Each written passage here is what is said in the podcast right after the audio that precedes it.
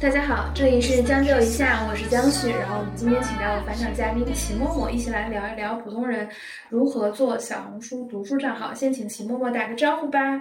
Hello Hello，大家好，我是秦默默。其实普通人如何做小红书读书账号是在上一期齐默默的这一期内容下面的一个评论，而且我会发现很多朋友都对业余时间怎么做小红书比较感兴趣，包括我刷极客的时候也会看到很多这个二九九定价的小红书课程，所以我其实也录了很多跟小红书相关的。今天是讲一个垂直的专项，就是我们讲读书这个赛道。首先我第一个问题，根据我之前学习一些账号的方法论，就首先是普通。人适合做小红书读书赛道吗？如果是给一个明确的回答，肯定是适合的，因为每个人家里面肯定都有很多书，大家可以去分享自己的书，这个当然是适合的。但是你要把它做成一个专业的领域，专业的读书博主，它其实也是有一定门槛的。啊，那我这边就可能有第二个问题了，就是小红书的读书内容分哪几种？我先说我看到的，一种是讲书，无论是音频跟视频这种类型内容，其实都还挺多的。呃，我经常能刷到美女就讲一本书，或者好看一点的，就讲一些金句，最后提到这一本书，这是一种。第二种是。直播电商类型的，我我不知道啊，这可能在抖音比较多，可能小红书大家看到的会比较少。第三种我觉得是比较小红书特色的，会有一些漂亮的图片啊，然后上面会写一些文字啊，就是很多张图，最好还加上打破信息差。呃，这类型的内容吧，就是这三种是我见到常规的三种小红书的内容。我想问齐默默，就是你目前看到整体大盘分哪几种？这几种里面有没有什么代表作者？就我们看到的，因为小红书的流量机制是对素人比较友好的，因为我也认识很多这种不少的读书博主，他哪怕粉丝没有那么多，但是他只要产出一个爆款的笔记。他其实就能涨粉不少，而且他哪怕只有一百个粉丝，他依然能够产出，比如说点赞、互动，呃两三千的那种爆款文章、爆款笔记也是可以的。意味着说，就是我们目前看到的，就是小红书上面那种整个的一个大盘啊，图书分享，其实有少部分是那种我们看到的，可能是头部、中部的这种读书博主啊，可能有个几十万粉丝、几百万粉丝的这种。而大多数其实都是新起号的这种，我们说这个 KOC 一类的这种博主，他们去爱创作的这种读书笔记会比较多一点，而且相比来讲呢，也是图文会多过视频。为什么？因为肯定是对于绝大多数新手来讲，图文是一个。更好入门的一个部分，因为你如果说真的把一个书吃透啊，然后去讲一个三分钟、五分钟、十分钟的一个视频，它需要你做出非常多的一个准备，以及后期的剪辑，可能很多一个人还弄不过来。那图文的话，更多的是说我拍出一个美美的照片儿，就像你说看到的啊，有一部分人他可能就是书架摆的满满的。比如说背景是各种各样的书啊，五颜六色的，然后桌面上呢会摆着一些文具盒呀、台灯呀、小水杯呀，就显得非常充实。哎，加一本书，就是一个我管它叫丰富型的这种场景类的。笔记，那还有一种呢，就是那种干货型的，它可能背景非常简单，可能就是一个白色的墙，或者是桌上铺一个灰色的布、白色的布、红色的布都可以，把书摆上去，配一段这种文字。就我把这一类的，就是干货的，相对来讲就是重点型的这种笔记。那这种两种笔记，它其实都是属于单书类型的。更多的就是分享当书的，那可能小红书上还有一种啊，就是书单的这种笔记。对，这种其实是特别多，书单号特别多。这种书单号呢，它有的是，比如说扒一些这种官方媒体推荐一些书单，或者一些明星推荐的书。然后还有一些呢，可能是只有自己分享一下啊，我这个月，比如说五月、六月、九月、十月刚刚读过的五本好书，给大家分享一下。这种书单型的笔记其实是非常多的。嗯，其实读书类型的主要，如果是围绕着书啊，就这几种。当然，我们也能看到会有一些博主可能做到一定程度了，他会去发一些我是怎么涨粉儿的这种经验型的帖子。然后还有一些可能他的选题会围绕着说读书方法，嗯，然后或者是读书经验来去讲。那我觉得其实可以延伸的就会。比较多了。当然，核心还是要么就是这种单独的这种书的分享，只不过场景不同；再一个就是这种书单类型的这种有点偏信息型的吧，就是因为书单更多是资讯嘛，就资讯分享类的这种。这三种里面哪一种作者是最多的，或者最容易成为头部的，有吗？其实你要说就粉丝来讲啊，图文的这种粉丝，他能做成大号的还是少。哦，就是还是得靠做视频。嗯，因为我们刚才的那种分类是按照内容下的分类，然后我们现在如果是按照这种媒介形式来分类的话，会分为说图文、视频、直播这几种形式。那图文就是我刚才讲的那几种嘛，视频的话，更多的其实是那种 IP 类型的比较多。你比如说像这个小佳读书。啊，以前就叫小佳读书的小佳，然后包括还有像我们看到的这个小迪，就是一个书店的店长，然后他是来去专门推荐自己的书，然后包括可能像小璇，他可能是聚焦于这个悬疑类的，对吧？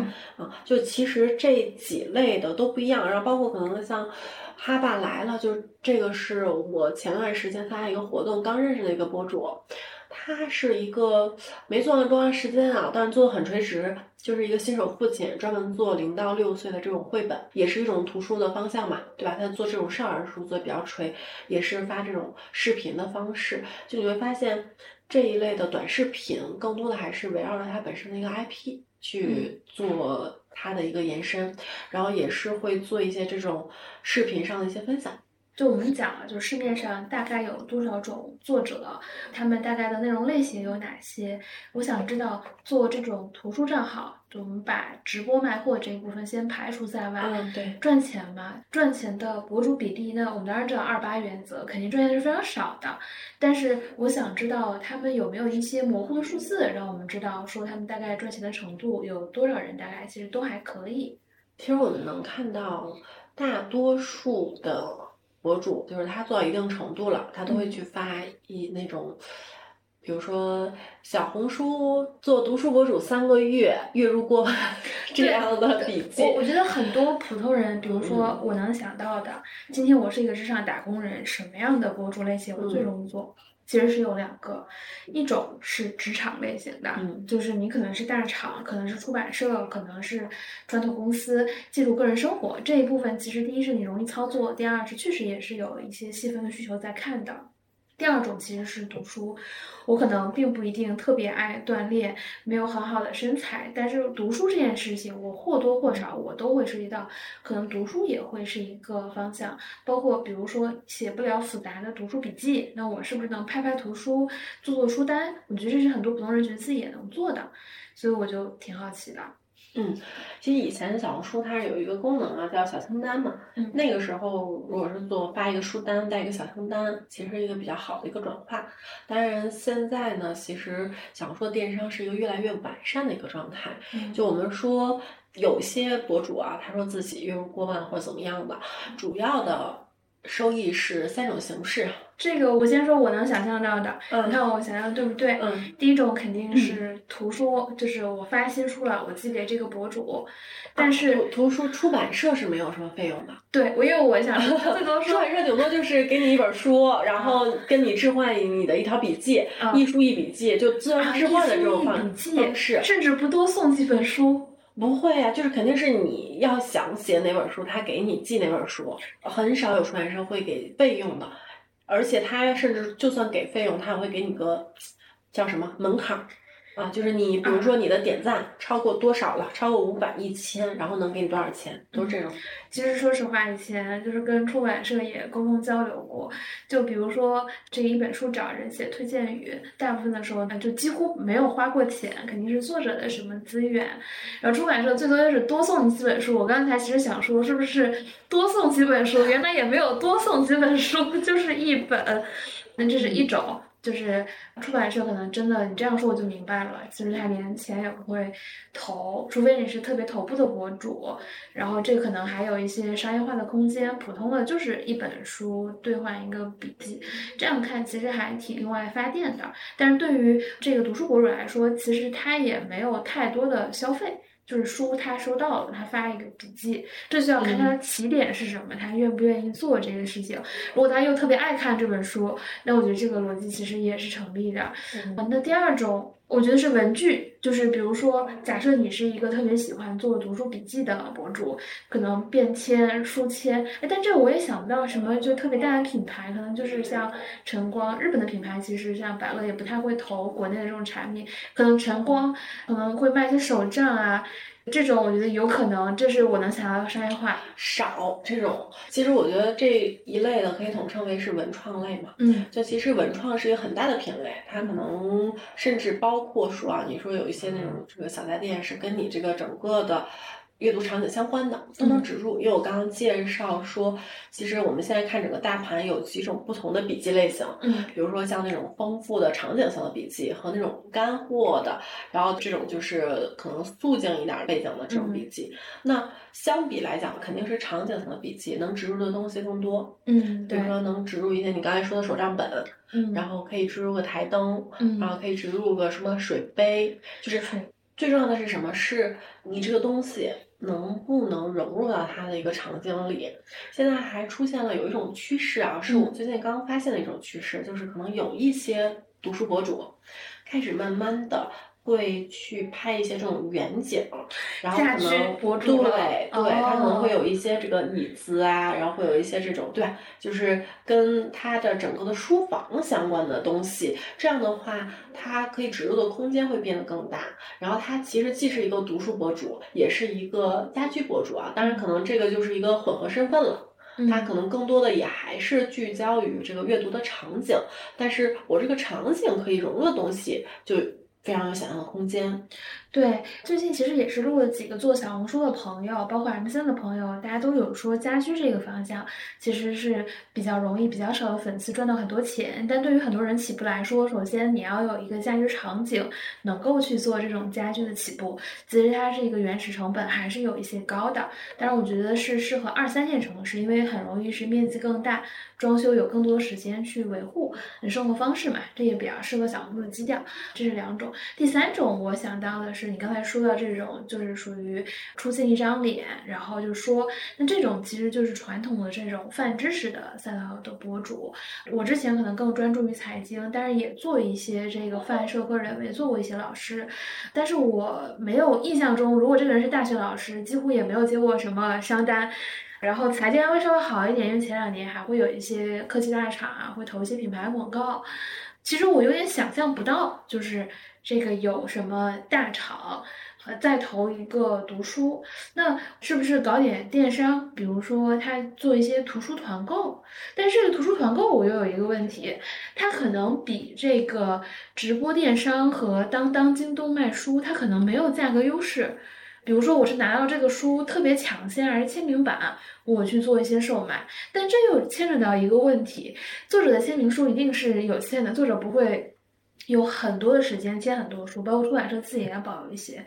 这样看起来，卖货好像也不是读书博主能做的一个商业化形式。但是啊，现在小红书的电商其实是普通人最有可能做变现的一种方式。嗯，为什么这么说呢？因为广告变现对于读书博主这个赛道来讲是非常难的。你能接到的广告商单是有限的，而且还需要你达到一定的粉丝量级。嗯，我刚刚说，其实小红书对素人是比较友好的嘛。你哪怕就是只有一百个粉丝，但是你有一个爆款笔记，你这个爆款笔记如果说带一本书带爆了，你依然能够得到一个相应的收益啊。当然，可能现在就是它也是开橱窗也是有一个门槛的，就你只要过了这个门槛。开通橱窗的门槛就可以了。过一千还是五千？之前是一千粉丝吧。嗯，我不知道现在是多少了。应该还是差不多。对，因为我我那个账号其实是比较早就开了那个橱窗的。嗯。然后我也尝试了几次，当然这个实际上带啊还是多少有点难的。其实早期小红书电商没有打通的时候，都是小红书种草，然后导都是导到淘宝，就大家都去淘宝买。我之前就发过一个。艺术家的一个杯子，当时我发了一条笔记，那个笔记的话，其实大概也就一百多赞哦，但它很精准的辐射到了很精准人群，就是小红书的流量算法这一点还是比较厉害的哈，就是它能够很精准的辐射到，而且就是有一些那种搜索算法，比如说你搜那个艺术家的名字，可能就就出来那个杯子。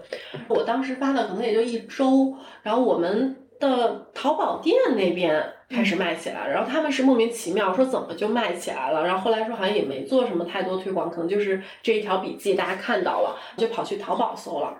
那现在其实小红书是想做成一个电商的闭环。这里我有一个问题，嗯，我插播一下，但是对于博主来说，对他来说没有结算，之前是没有结算的，所以说也就意味着。之前在小红书上面的生态，它更多的是一个品牌方的种草，然后它转化其实都是在外站。那现在它其实，在构建自己的内部的电商，所以它在大力的扶持这部分的一个流量。所以说，现在如果说做小红书做这种挂车的笔记或者挂车的这种视频，它其实是会能够得到比较大的一个流量的扶持的。这个说到就是前段时间录的 M C，就是做小红书课程的朋友，就是钉钉，他也讲到说，这个前段时间他一直发现这个图文笔记带货效果很好，就跟你说的这个其实是一样的。嗯，其实这个我是比较早的时候看到一个裤子啊。就是一个服装类的，我看看上一个裤子，那裤子就是一个小众设计师他自己做的嘛，因为他本身是那个服装学院毕业的，他其实就是发了几条笔记，都大概长得差不多，但是都挂了他那条裤子，然后其中有一条笔记就爆了，然后他那个裤子就是直接卖了几百条，然后他的粉丝其实非常非常少啊。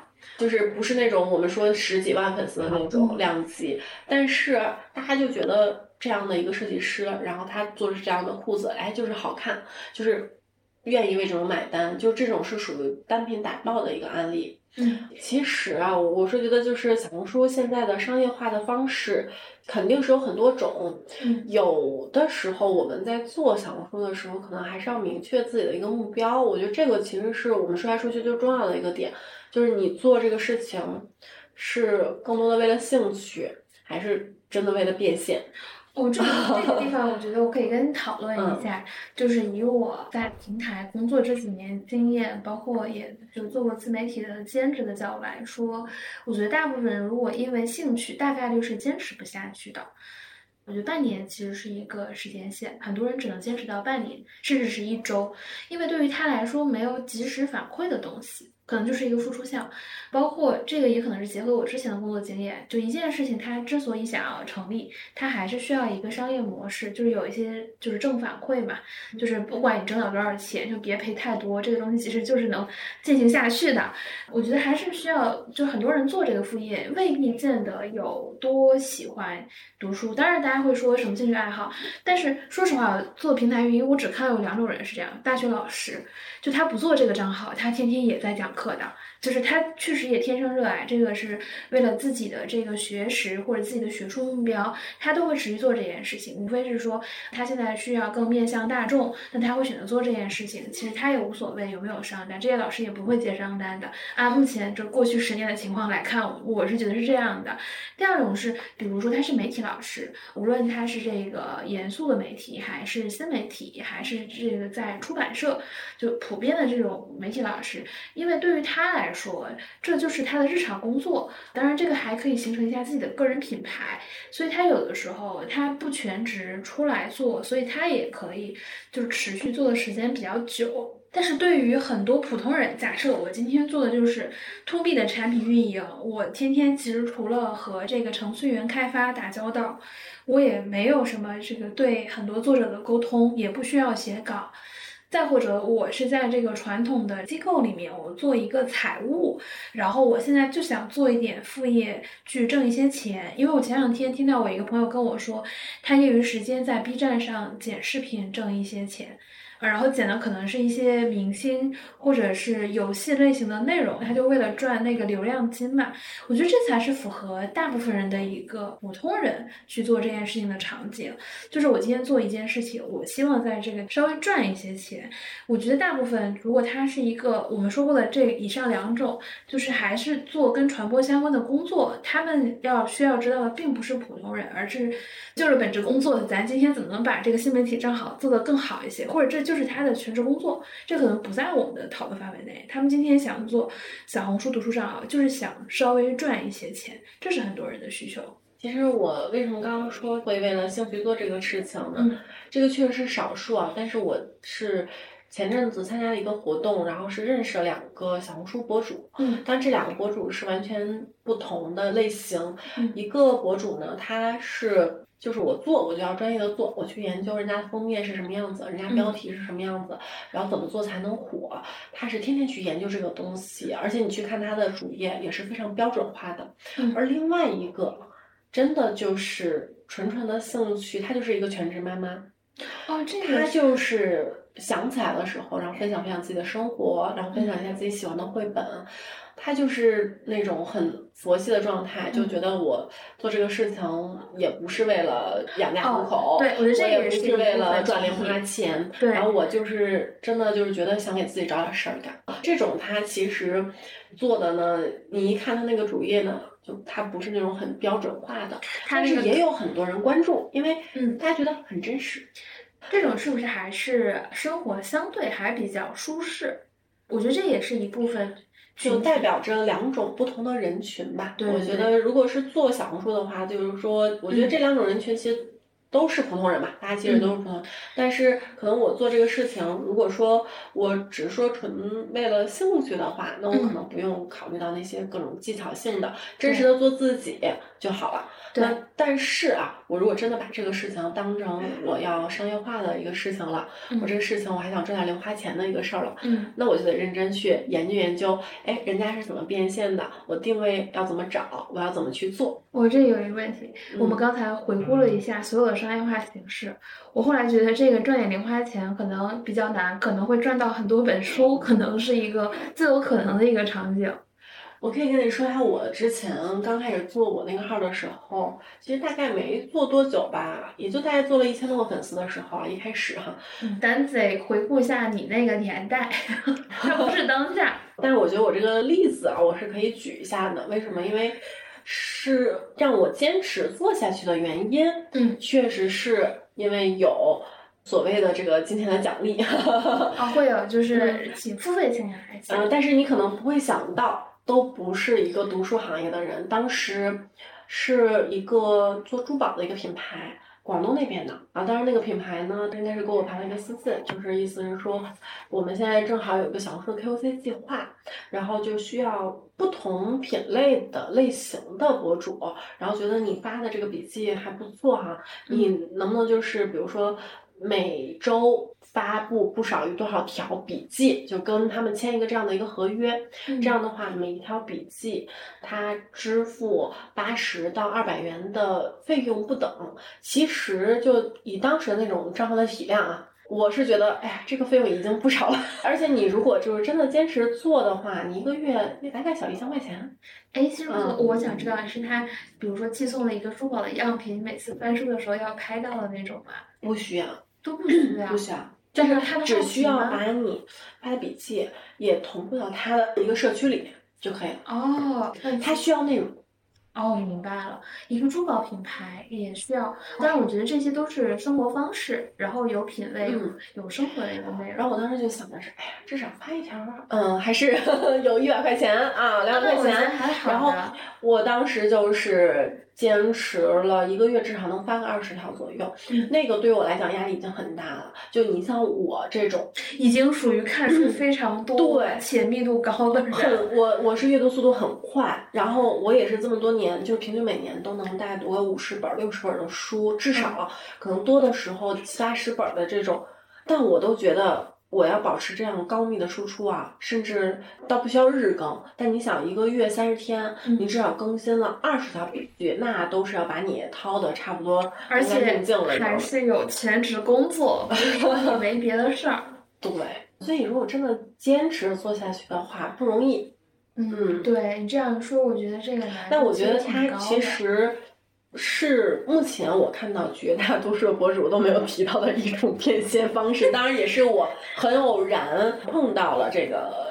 我其实以为你要说有那个商业化商单是珠宝品牌露出能接触到一些高调性的品牌，哎，但我觉得其实做到一定头部的时候，其实其实是有可能会有的，有啊，但只不过就是看。有的要不要接嘛？其实你会发现，大多数的这种读书类的博主，他其实不太好接。不仅是小红书啊，还包括像 B 站啊，就我看到很多那种博主，他做到一定程度了，他可能会转型。他比如做着做着书，慢慢的会转型成为可能比较偏个人 IP 项的，因为这样他可以去分享嘛。你比如说，举个例子，假如说如果有珠宝商找他。你真的很难说，你戴个戒指，你去翻书，这种就是很难，你知道吗？你只能是说，我给你专门搞一期，你看啊，假如说我是，请问我今天给大家分享一个我爱用的五个好用的东西，然后或者是我最喜欢的五个什么这个项链儿或者是什么耳环，然后给大家夸拿个小托盘儿，就是这种安利项的清单式的这种可能还好一点啊，但你要说跟书结合。有点奇怪，你不觉得吗？对，我觉得如果做读书类账号，大家可能这个心情就不能特别功利，因为这个可能不是商业化见效最快的一种业务模式。反正我现在是比较佛系的，纯兴趣在更新。我跟你讲，我我觉得就是这个赛道，你要说变现啊，努努力也是有希望的。嗯，但是它就是太需要你去。把这个很多的精力啊也好，去放在就可能我也是有点那种洁癖，我就看不了那些随便从百度上面扒一扒那种文案，然后搞几个爆款标题做的那种账号，就我有点看不上那种。好，我是你要说它有可能能变现呢啊，也是有可能的，但是就不太想做那种啊。当然，有的朋友可能就觉得说，那我就纯纯想为了变现啊，那也可以做。所以我说搞清楚目的嘛。那你要是。纯粹是有一个兴趣嘛，捎带手的，可能觉得说找找这个变现的方向，那你就正常去分享自己的笔记，挂挂车就好了。然后呢，有来询问的品牌就聊一聊就好了。对，我觉得如果是想要赚钱，然后短期见效快，我觉得读书类博主他只能是说你做很多内容中的一项，但你千万不要把它变成一个全部。就是你做美妆、做美食、做母婴不好吗？为什么要做读书博主？对，看起来就是来钱不够快，而且长尾效应有可能也没那么强，我猜。嗯，它的长尾是这样，就小红书整体的所有的笔记都是有长尾的。你比如说，我现在再去点开我的小红书账号，我可能一年前发的笔记，现在还有人会持续点赞，或者是。有的朋友可能就是搜索到了某一本书，然后正好看到我也发了，觉得哎有共鸣了，可能就点个赞或者是收藏一下，这种也是有的。但是你的变现的通路给你的窗口期是非常短的，嗯，就是比如说你你知道笔记带货，就是你看小红书现在那个机制，你可能选品大概带个三十天，它那个就失效了嘛。哦，你你要再带，你就可能要发新的笔记嘛。这我听起来，如果想做一个读书博主，最好也要全职做。啊，但是大多数人也没有那么那个条件去 全职做。全职做，我还是做直播卖货好了。就是说，全职妈妈都没有时间全职做读书博主吧？对，哎，这样看，其实我们这个目标就清晰了。今天假设我们要做一个小红书读书博主，可能这个目标就不能特别功利，还是最好建立于你本身就是很喜欢图书这个前提。最好这件事情能赚点零花钱。就是能每月喝几次奶茶，或者是买一些新的书呢，这个事情我们就很开心了。如果我们抱着这个目标来做这件事情的话，那你的心态就会好非常多。那我们现在这些都搞清楚了，这个业务大盘我也清楚了，这个赛道有什么也清楚了，商业化我们现在所有可能目前想到，除了直播电商那一套，电商这些我们都搞清楚了，我们就进入到我们怎么做这个账号。那我现在就是一个新手，那就请齐墨老师来教我。我现在说。说一下我想到的啊。就是我现在你的问题是吧？对我的问题，我现在新开了一个账号，注册好了，然后我也换了一个头像了，拍的艺术照美美的替换上了。简介这一点我也知道，前面时间我专门做了一期怎么做小红书，这个得表情包，有些短剧，找一账号参照一下。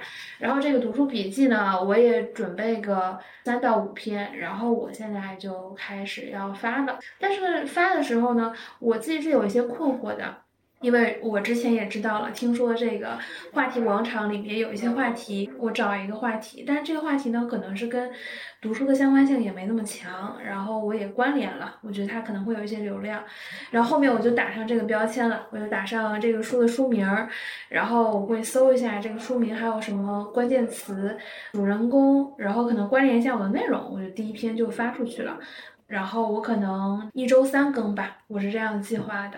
然后在一周三更的这个同时，我又开始读下一本书了。我可能一周读不了那么多本书，我可能只能一本，但我可能分好几篇写。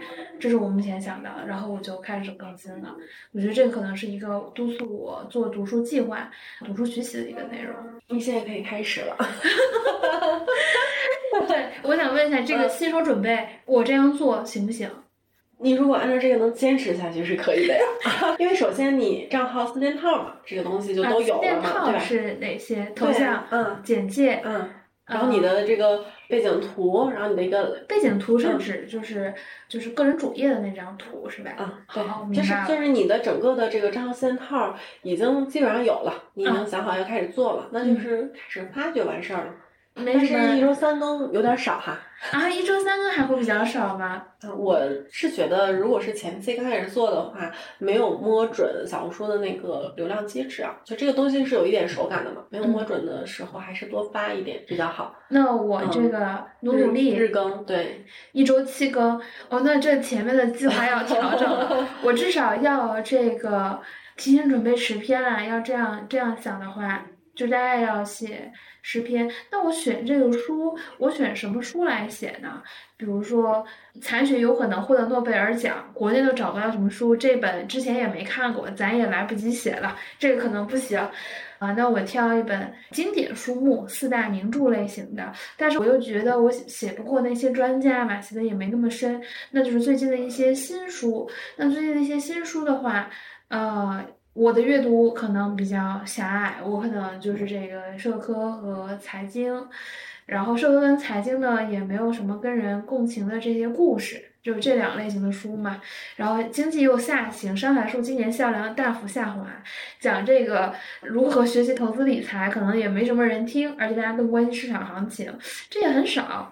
然后小说吧，其实我已经很久没怎么看过小说了。上次是因为那个录杨爽 内容，看了两本国内新闻学，但是我又想，这个新闻学内容呢，又不是像现在这个和抖音和这个社交媒体平台上大家容易引起共鸣的话题比较像，这好像我不知道我要写什么内容了。这个有没有什么建议？就是好像。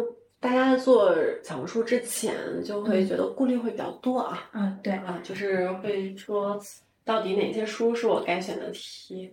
我觉得其实是这样，就是如果说之前有一定的读书积累的话，就去发一些自己觉得比较熟悉的书，没关系的。因为是这样，因为你熟悉的东西。你才能写的有真情实感。我是觉得，无论做任何平台，最核心的东西就是真诚、真情实感是最重要的。你哪怕现在有诺贝尔奖啊，就是比如说觉得说是个热点，但是追热点的人多了去了。就是你热点在小红书上面，它其实没有那么。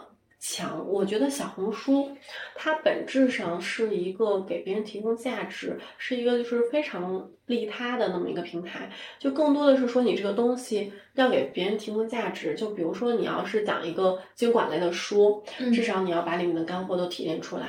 你比如说要讲一个小说类的书，至少你的真情实感是要有的，你是真的要读过的。我是觉得那种你百度上随便抄袭的那种啊，就是你觉得一看就能看出来啊。嗯。然后还有那种就是把金句如果都堆在上面的那种。对，哎，我觉得这个其实我还刷到 蛮多的 这种内容。嗯，当然了，我是觉得这是一种。形式吧，就是它其实是很多人会觉得这种生产效率比较快。对，比如说你点开豆瓣的短评，它其实有提炼京剧那一部分嘛。嗯，今天假设我就是一个起号的这个角度，然后我对书可能也没有太多理解，我可能就是拍张照片，最好比较漂亮，我肯定会调整一下，然后再搞一个十句金句，可能这个东西我就做出来了。这个可以，不是不可以，但是肯定是要有一个结构化的东西。嗯，就至少说我京剧只是它的一个部分。图书难是难在什么地方呢？就是它的品类太多了啊！你比如说经管社科文艺、小说，那甚至可能还有一些人是带一些童书绘本之类的。嗯，那每一类的图书它内容不一样，那你可能也要有针对性的去做。我现在看到的很多那种博主啊，如果是前期做垂直一点的。它其实起号会更快。就你比如说读书已经垂直了啊，那读书我还可以再垂直一个品类，像有很多那种就是非常文艺的，它就是专走文艺线的。那它的整个的无论是从封面还是从它的笔记的结构设计，都是非常文艺的路线。有的是面向职场人群的。打工人的，然后有的可能是面向一些爱生活的女子的，嗯，然后分享点生活的书，爱生活的女子会不会在小红书特别容易变现？就最好就是你前面说到带到家居这个品类嘛，我都能想象出这样的一个场景。我最近就沉迷在小红书看一个，就是它有两面墙都是落地窗，然后在青岛黄岛的海边有一套这个房子，经常还搞一些小红书直播，然后就是看这个落日橘子海。这样的一个东西，然后我想想，很治愈吧？呃，对，很治愈。你就 会想，哎，到青岛、黄岛那儿买套房子的那种想法，何必留在这个北京，租金又贵，楼又很多，很旧的一个地方？生活质量其实尤为向往。假设你住在那么好的一个房子里面，然后再打开一些文艺的书，最好你再甚至买一些国外的这种社科 和这种文艺的书，然后呢，你的。广告场景和你的这个生活方式，其实都选择还挺多元的。这个是不同的生活方式嘛？嗯，我是觉得，比如说在小城搞一个这样的小房子啊，当然不是小房子，小城的房子都很大啊，大房子。因为我后来有段 时间发现，所有的家居博主几乎都是二线或者是三线城市的，你很少看到一线城市的。家具房也有，在城市大家哪有这个实际？呃，一般是豪宅，就是我们所有能想到的有吧，就是豪宅类型的。然后你看到的有点像中产家庭的消费，其实往往产生于二线城市。我觉得是看大家不同的人的选择啊，因为有的人就喜欢这种样的生活嘛，嗯，而且他给大家营造出来的也是这种偏治愈系的这种风格。对，但是你比如说在一线城市的话，可能它的社会信息密度。和人员的密度更高一点，就你的接触到的东西，那又跟不同的这个城市又不一样。昨天晚上我跟一个在广州的朋友聊天，他就说他的精神故乡是北京。他说他有一个朋友做的也是跟策展啊、旅游这种比较相关。他说他这个朋友就是斥巨资住在亮马桥附近的公寓上，然后他在因为什么要住那儿嘛？第一是有这个亮马桥有这条河，然后有一些业绩。然后第二是那边是使馆区比较多，会有各种的这种使馆活动，他就经常会去。然后他说，这个朋友因为做的东西跟内容创作比较相关，也就是在北京这种一线城市，你才能享受到如此之高的文化类型的活动，去不停的滋养它，让它更快速的成长。不然，他的朋友觉得一旦离开了这个亮马桥河，他的创作灵感就会枯竭。有的时候就是会需要一些外界的刺激嘛，因为你像很多那种大作家，他也不是说完全就是自己啊关着门儿就。哎，这个我们小的时候学的这些课文，不都是深山老林，然后瓦尔登湖嘛？就是。湖边有一个小屋，就开始写作了。他是之前肯定是有很多那种人生的经验呀，嗯，而且你看现在如果是做这种就那种作品啊，跟咱们就是现在说的新媒体的这种是。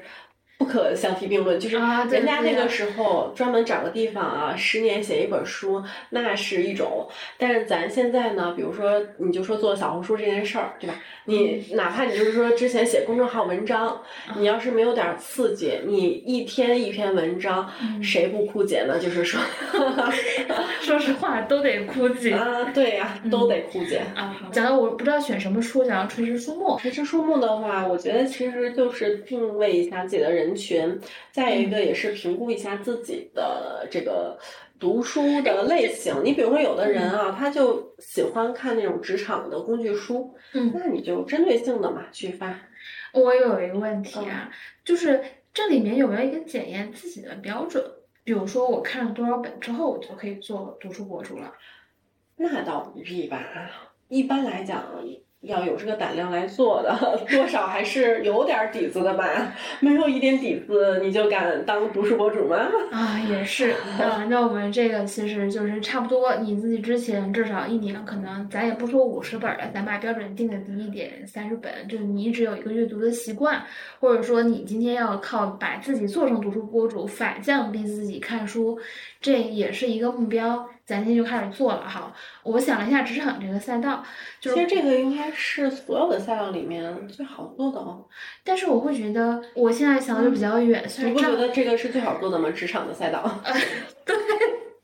上一次还跟以前一个平台的这个职场赛道运营聊过，他说大家看到，尤其是在一二线城市看到的大盘都是极少数的。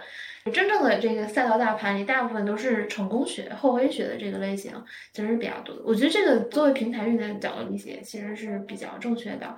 那我先讲到职场这个赛道，我虽然账号没开始做，但是我已经开始担忧起来了。你猜我担忧的问题就是，我觉得职场图书国内的没那么多，国外的引进的也不是很多，可能我这个池子就很小呀。我在开始我就做计划了呀，我发现，哎，我可能不一定选到五十本书。我怎么做读书博主呢？不会的哟，会有很多哟，会有很多。书非常非常多，尤其是职场类的工具书，至少你去看 top 一百里面的那种流传下来的经典的书，就够你去挖的了。哦，这样一说，我觉得做这个职场图书博主我还挺有信心的。就第一是跟大家生活比较近，第二好像对我的主业工作也有帮助，然后第三是看起来这个变现路径也有了，而且我发现很多新媒体 KOL 都特别喜欢出跟职场相关的书。我是觉得，如果从个人做内容的角度来讲。职场类型的书，你读起来相对来讲速度会快一点，因为它大多数的那个结构会比较固定。如果是一本小说的话，真的你要把它读完。当然，也有一些人可能看了前半部分啊，或者看了前言，这种人就咱就不说了。但是一般来讲，你肯定是要看完一本小说的嘛。然后你可能如果读了一本历史书，大部头非常难啃。但是你看职场的书，它都是有结构的，你大概根据它那个结构，然后用一些快速阅读的这种技巧，很快就能把它刷完，然后就能输出一些这种观点性的东西，启发人的这种东西。所以我是说。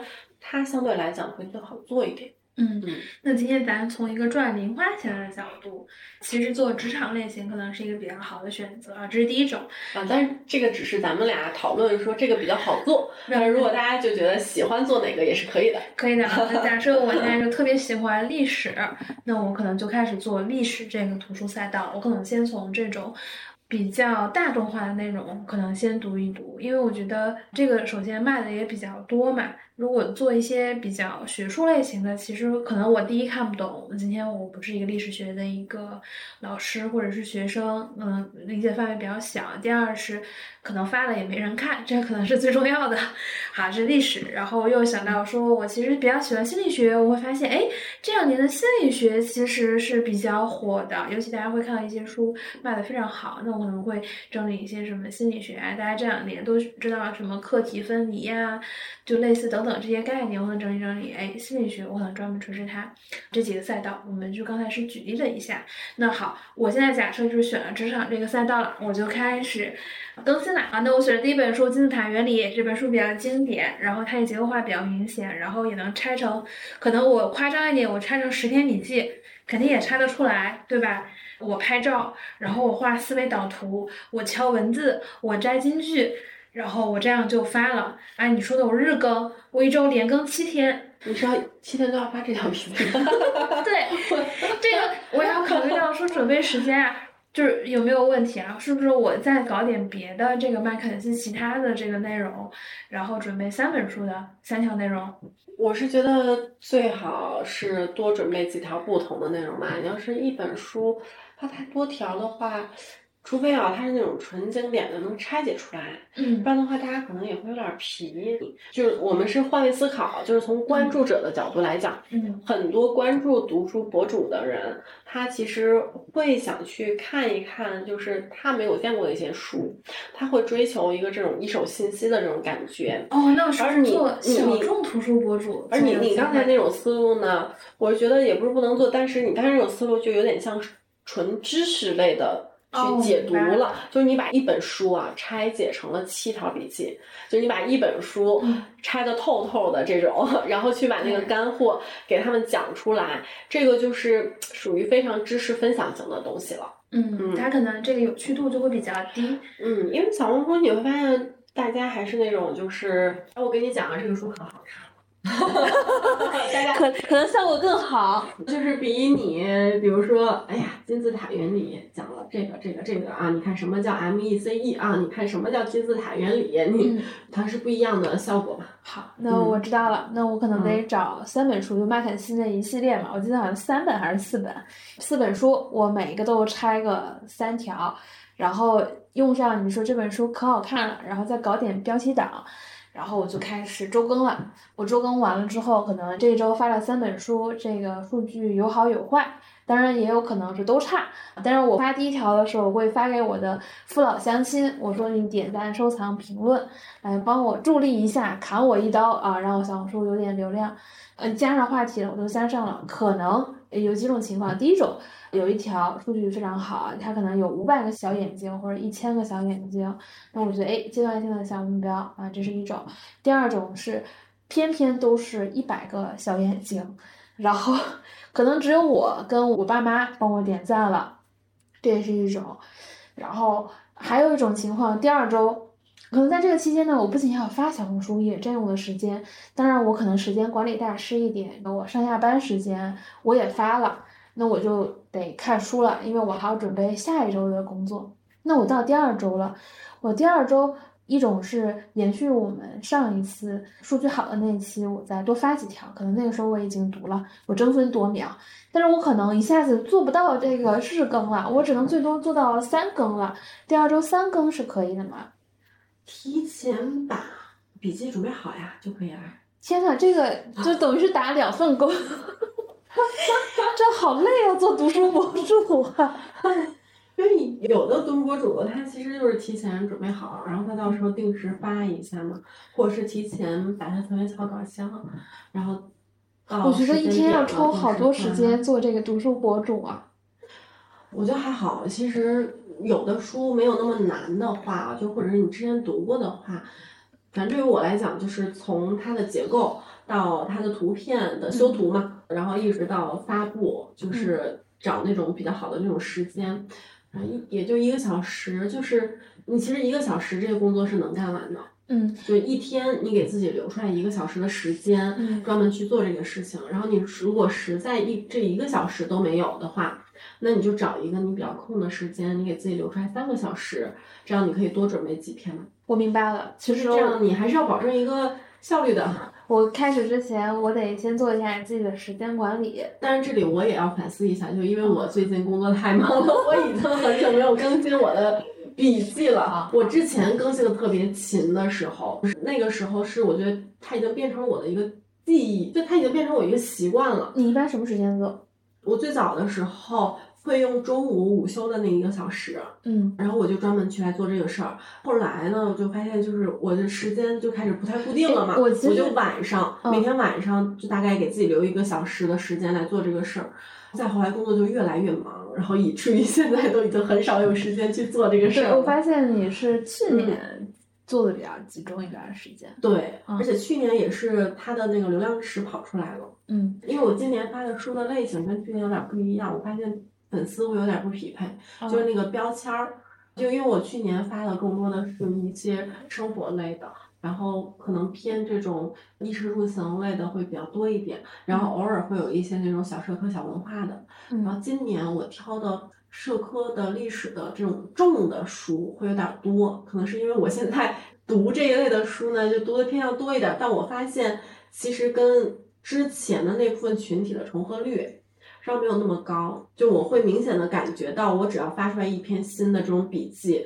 会有一点点细分的感觉，就是就好像以前的那一个粉丝好像再往下掉，然后又涨了一些新的粉丝的那种感觉，你知道吗？我觉得这个肯定是必然的一个过程，就是你的粉丝在成长，最重要是你在成长，你自己的阅读品味、阅读兴趣、阅读习惯在变化，变化。这个东西其实有点像消费品啊，但是确实是现在会更难一点。对，为什么？因为历史类的书我读的很慢。但我之前，比如说发一些那种衣食住行啊这种小的旅行书，你知道就都是图，然后你就看完你就开开心心的，你就写点自己的小感受就行了，你知道那个很 easy。这个其实就是小红书任务也更匹配。确实，因为那个东西比较轻。然后我现在其实也在想说。有的时候应该调整一下这个选题啊，就是不是说，其实调整到豆瓣上，或者是你调整更适合这种深度内容的地方。对对对，其实要稍微调整一下，就是什么内容更适合这个平台。对。然后甚至如果哪怕你要发的话，可能你十条选题里面是不是有一个三七的比例，对吧？哪些是稍微轻松一点的，哪些又重一点的，这样会稍微中和一下，就是这样，你的这个粉丝大家接受度也会比较高一点。对，我知道了，我要先做一下时间管理。我现在把自己的午休和交通时间用上，交通可能是在编辑发布之类的。然后这个，你会觉得手机打字舒服吗？我不太觉得，我我我特别不习惯，就是在走路的时候敲字那种。我可以跟你说一下，就是录播课为什么你看到这个频率这么高？我第一是因为我把后期完全都包出去了，就我不做后期。第二是我的。就是交通跟午休时间都在不停的约嘉宾，跟嘉宾讨论说这个方向行不行。但是如果到写提纲这一步，大概率还会是坐到电脑前来写。但是我发现午休这个时间很好，我们的午休时间比较长，有两个小时。我已经很长时间都没跟我同事吃过饭了。我一般会自己找一个地方待着，花半个小时吃完饭。然后，如果今天天气很好，我可能会在望京那附近走几圈，然后就会去处理一些跟录播课比较相关的事情。但我发现时间长了也不行，就是工作不是一个扭螺丝钉，就是你到点儿去拧，你还是需要跟着同事做一些情感交互的，这也是很重要的一个环节。有的时候说点废话呢，但是会有意外的东西。对对对对，可以利用一些午休时间。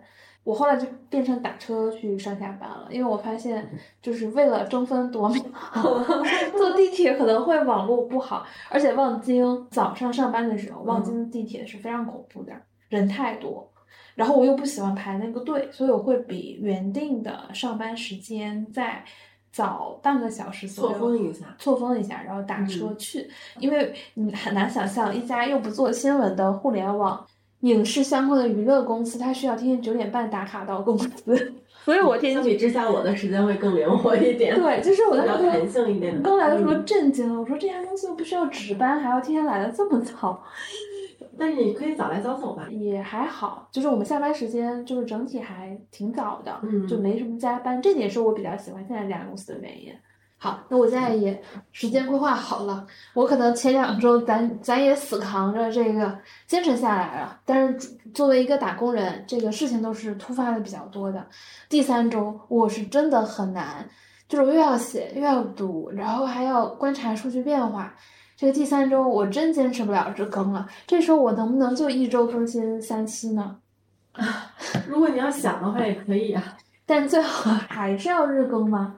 是这样，就是我觉得这个东西就跟我们现在做那个 OKR 是差不多的嘛，那就是看你的目标。那你觉得说我这个月我比如说想达成二十篇笔记。那你是不是就需要更多的时间来去准备这二十篇笔记？天呐，二十篇笔记啊！那你比如说，我就是觉得这个月我要完成十本书就可以了，但是我对这个十个选题我特别有信心，我觉得至少可能有一条怎么也得报一下吧。那我就十条。我有个问题，都是谁在做读书笔记？怎么他们不上班吗？这么多时间吗？但是出版社老师不一样，你会发现。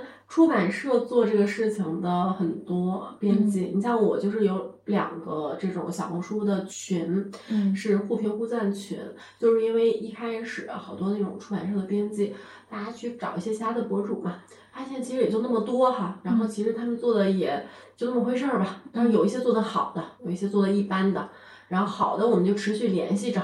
但是慢慢你去看多了人家做的好的之后，你觉得这个东西好像编辑们也可以做啊。嗯。然后我那个群应该是特别快，就五百人特别快就满了第一个群。然后大家就是平时在里面会发一些自己，比如说推荐的书，然后会分享到群里面。然后有的时候大家会相互的评一下、赞一下什么的。嗯。就是这种编辑做这个事情的特别多。对，我觉得是适合，因为他们日常工作本身可能读书量就很多。如果我的工作不相关的话，嗯，这个对我来说就是很大的时间占比。嗯，而且编辑做这个事情还有一个比较有意思的地方，他可以去讲一讲那个内幕的东西。哦，就比如说有的编辑他会讲一讲这个书的一些纸张呀，然后一些幕后的背景的故事呀，然后甚至可能有的编辑真的就是能搞到那个签名书啊。你之前不是说那个签名书难搞嘛？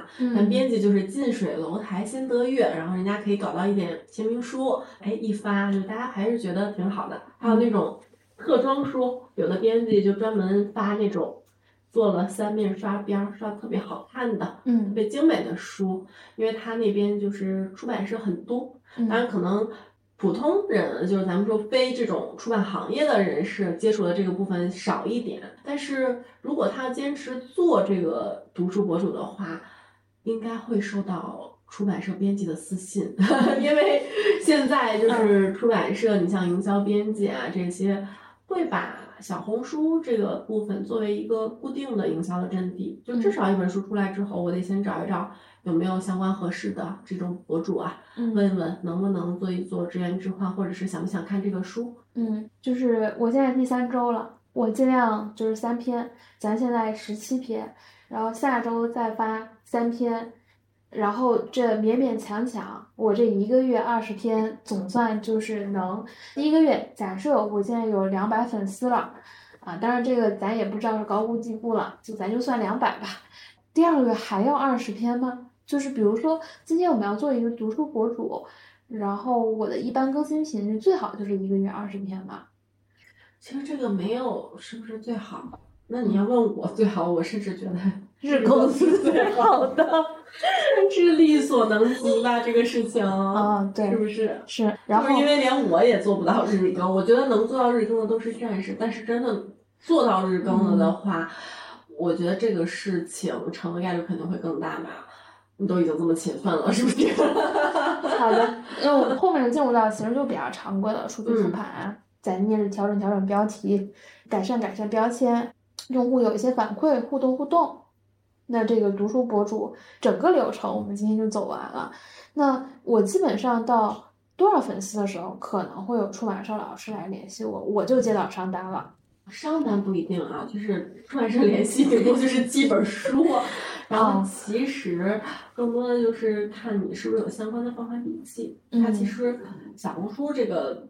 不太去看你的粉丝量哦，明白了，就是核心。当然，有的出版社可能会觉得一千粉丝是个坎儿嘛，嗯，他觉得你至少是有一千粉丝，你跑出来概率更大一点。但是很多其实都是看你过往有没有相似的笔记，因为你像我的就是亲身经历啊，就是我之前发一个讲这个一百个词系列的一个书，我是发了一条单书的，因为正好我家里有那本书，哎，突然有一天一个编辑过来找我说。我们这个其实是个全家福啊，还有两本书呢，总共是三本书。另外两本书也寄给你看看吧。然后我说行啊，然后他就寄给我另外两本书，我又发了一个三本书一起的笔记。那其实它就是靠搜索嘛。那比如说我这全家福第三本要出了，然后我搜搜，比如说之前有没有发过这种相关性笔记的，如果有的话，然后我就联系一下。嗯。然后你会发现很多那种私信都会说。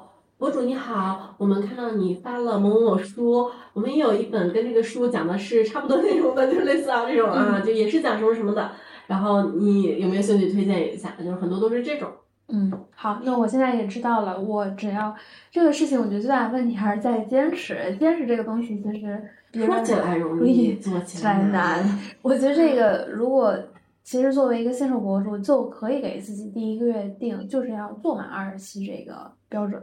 二期做后之后，你也要复盘。那我觉得坚持一段时间都会有效果。